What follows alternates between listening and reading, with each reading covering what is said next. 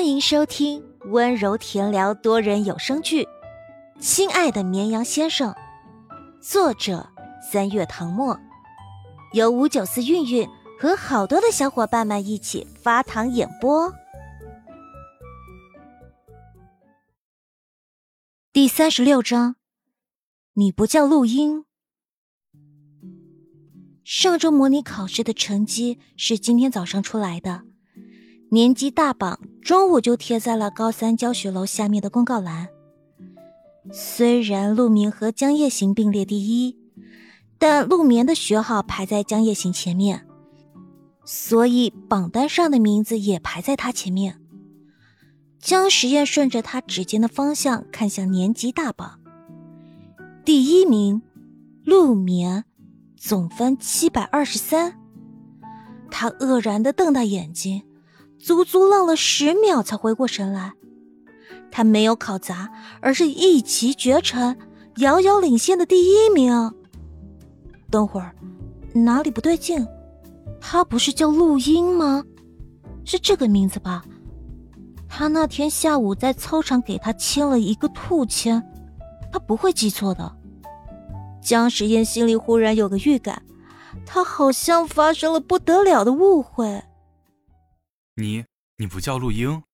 半晌，他惊讶道，还是觉得不可思议。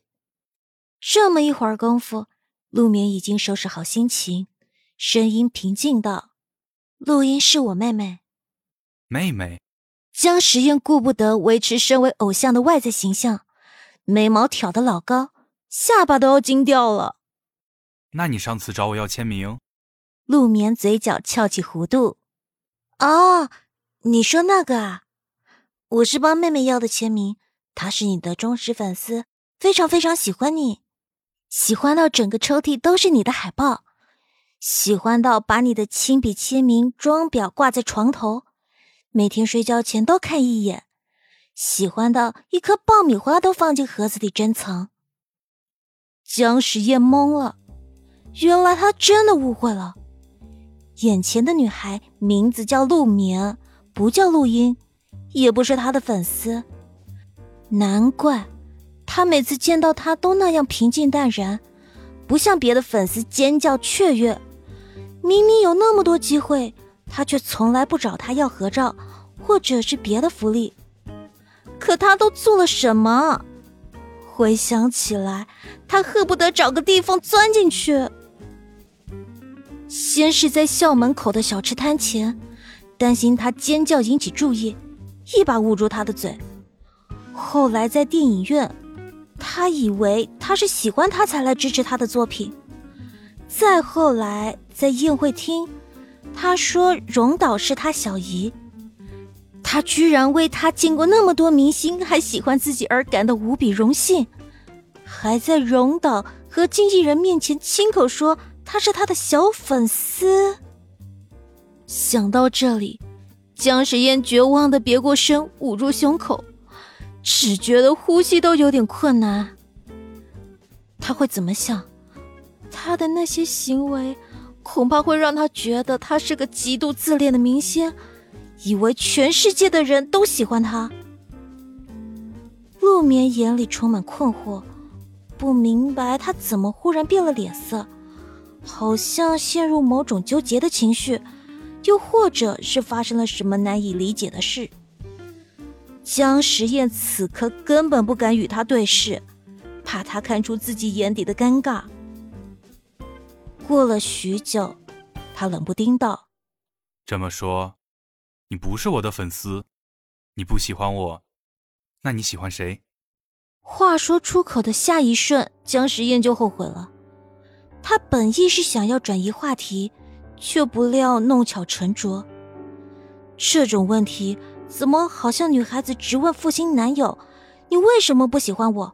我到底哪里不好？”的即视感。陆眠愣住，没想到他会问这个。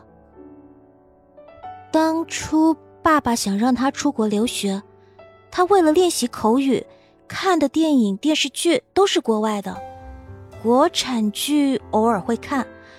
但他不追星，也没有特别喜欢哪位演员。因为这个，他还经常被录音嘲笑，说不追星的人生会少很多乐趣。周围的女孩子好像都追星，宋宋喜欢陆放，前桌的徐盼盼和唐可喜欢姜时宴。不光是女生，男生也追星。江夜行的同桌冯子阳喜欢一个歌手，还买了海报贴在课桌上。他要是说自己不追星，会不会显得很异类？陆眠咬了咬下嘴唇，脑子一热就顺口说道：“我，我喜欢陆放。原谅他短时间内想不出别的明星的名字，得益于宋宋每天在耳边叨念陆放，被他给记住了。”江时宴讶然的看着他，没想到这位学霸居然喜欢陆放。他想到平时跟陆放打游戏的情景，那个人嬉皮笑脸，整天没个正形，就像纪潇吐槽的，上个综艺节目比主持人的话还多，哪里值得一个能考上清华的女孩喜欢？还不如喜欢他呢。远在横店拍戏的陆放。并不知道自己被好兄弟吐槽了。陆眠不善撒谎，话一出口就心虚不已，慌乱中小声说道：“我要回去上课了，再见。”他说着就要朝教学楼奔去，却被姜时烟叫住了。“等等，你手机带了吗？我欠你的钱还没还。”陆眠猛然顿住，要不是他提醒，他已经忘记了这回事儿。他摸了摸校服裤的口袋，手机刚好带在身上，只不过为了不打扰上课，没有开机。他低头按下开机键，屏幕亮了起来。片刻后，只见姜时宴点开微信里的二维码。他要还他钱，直接扫他不是更方便吗？不过他并没有想太多，打开微信扫了他的二维码，这才发现不是付款码。而是加好友的二维码，他添加了姜时宴为好友。姜时宴垂下眼帘，点开转账，多少钱？六十二。姜时宴把钱转给了他，随口问：“既然不是因为学习成绩，那你怎么会上课时间跑出来？”虽然不是他的粉丝，好歹是见过几次面的朋友，他应该关心一下。陆眠抿了抿唇，不知从何说起。我，陆眠。恰在这时，身后传来一道喊声。陆眠扭头，只见江燕行跑过来，先是看了眼他身旁的江时宴，眼中闪过一丝惊讶，很快恢复了表情，对他说：“宋宋骗老师说你身体不舒服，去医务室了。老师不放心，让我过来看看。”除了上厕所，被别的老师叫走，宋宋居然又想出了新的借口。陆眠叹口气，宋宋同学的撒谎技能，他自愧不如。江时宴见状，默了一瞬，说：“回去上课吧。”陆眠看了他一眼，没说什么，跟着江夜行走进教学楼。刚才那个是江时宴。你怎么会跟他在一起？他看过姜时宴演的《定北王》，对他有印象。是他，陆眠说，偶然遇到的。两人一同上楼，江夜行偏头观察他的神色，斟酌片刻，低声说：“你不会是躲到外面偷偷哭鼻子了吧？”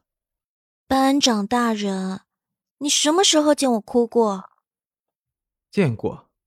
江夜行想了想，说：“嗯，六岁的时候在你家后花园里，当时你哭得可伤心了。”陆眠张嘴想要反驳，却忽然想起，确实有这么一回事儿，撇了下嘴角：“你还好意思说？还不是因为你把我的小熊扔进了水池里。”江夜行被噎住，半晌缓声道。呃，我不是故意的。本集结束，请继续收听下一集。